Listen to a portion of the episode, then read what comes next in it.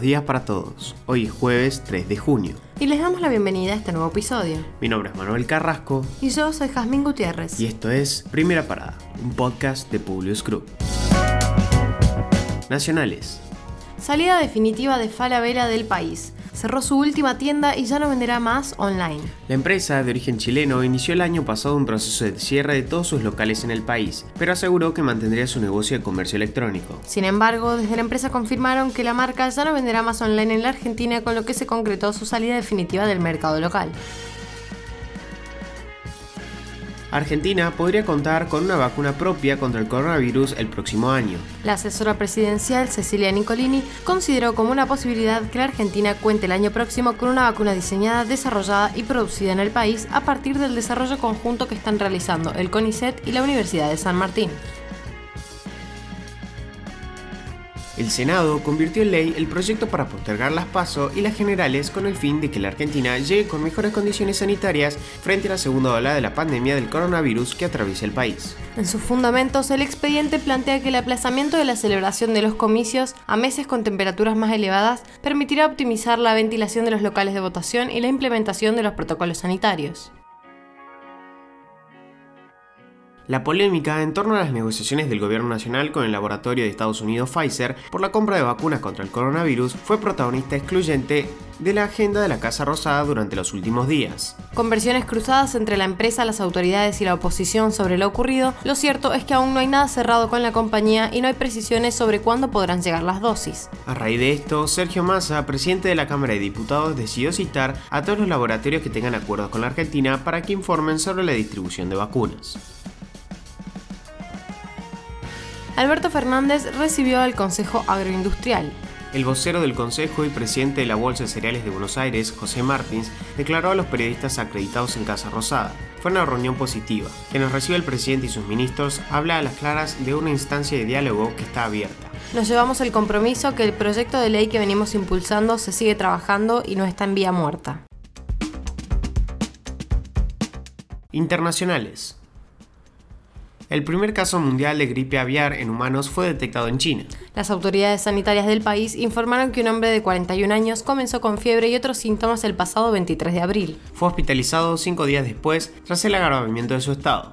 En un comunicado, la Comisión Nacional de Sanidad informó que hasta ahora nunca se había detectado un contagio a humanos de ese virus, que se trata de una transmisión accidental y que el riesgo de una propagación a gran escala es muy bajo. El FMI, el Banco Mundial y la OMS proponen un plan de vacunación mundial contra el coronavirus y recuperación económica por 50 mil millones de dólares. Los directores de estas tres organizaciones, sumado a la Organización Mundial del Comercio, dicen que la estrategia tiene objetivos claros y pragmáticos para reducir los contagios y las muertes, pero también para acelerar la recuperación económica. Dicen que para lograr este objetivo es necesaria una acción global donde las instituciones públicas y privadas trabajen en conjunto. Para llevar a cabo el plan se necesitará un financiamiento adicional para los países de ingresos medios y bajos, además de donaciones de vacunas. También para asegurar la población mundial contra nuevas variantes será necesario la fabricación de al menos mil millones de dosis. La velocidad y coordinación son fundamentales. El plan requiere financiamiento por adelantado, donaciones de vacunas por adelantado e inversiones y planificaciones preventivas por adelantado. Es fundamental que todo esté disponible lo antes posible, advierten. Se hundió el mayor barco de la Armada de Irán tras sufrir un incendio en el Golfo de Omán. La Marina ha destacado que el buque, que ha estado operativo durante más de cuatro décadas, había sido enviado hace pocos días a aguas internacionales para participar en una de las maniobras de entrenamiento. Sufrió un incendio por causas por ahora no determinadas durante la jornada del martes sin que los esfuerzos por extinguirlo hayan tenido éxito. Luego de este episodio, un enorme incendio estalló en la refinería petrolera que sirve a la capital iraní, despidiendo densas columnas de humo negro sobre Teherán. Una fuga en una tubería de emergencia de gas licuado causó el accidente y una explosión hizo que se iniciara el incendio. Un reconocido grupo de piratas informáticos con lazos con Rusia está detrás del ciberataque contra el productor brasileño de carne JBS que interrumpió la producción en Norteamérica y Australia, informó este miércoles el FBI en un comunicado. El grupo cibernético ruso se conoce con el nombre de Revil. La compañía brasileña sufrió un ataque de ransomware, que consiste en que piratas informáticos bloquean los sistemas de una empresa o institución y piden un rescate para que sean liberados. JBS controla aproximadamente el 20% de la capacidad de mataderos de ganado vacuno y porcino en los Estados Unidos.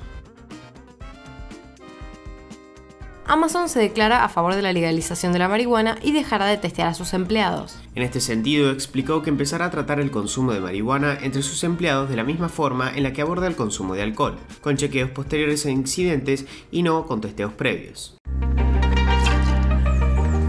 Ahora sí, los despedimos por hoy. Gracias por escucharnos. Compartí este episodio con tus amigos. Esperamos tus sugerencias en nuestro Instagram, publius.com.ar o en nuestro Twitter, publius-group. Los esperamos mañana en un próximo episodio de Primera Parada. Que tengan un muy buen día.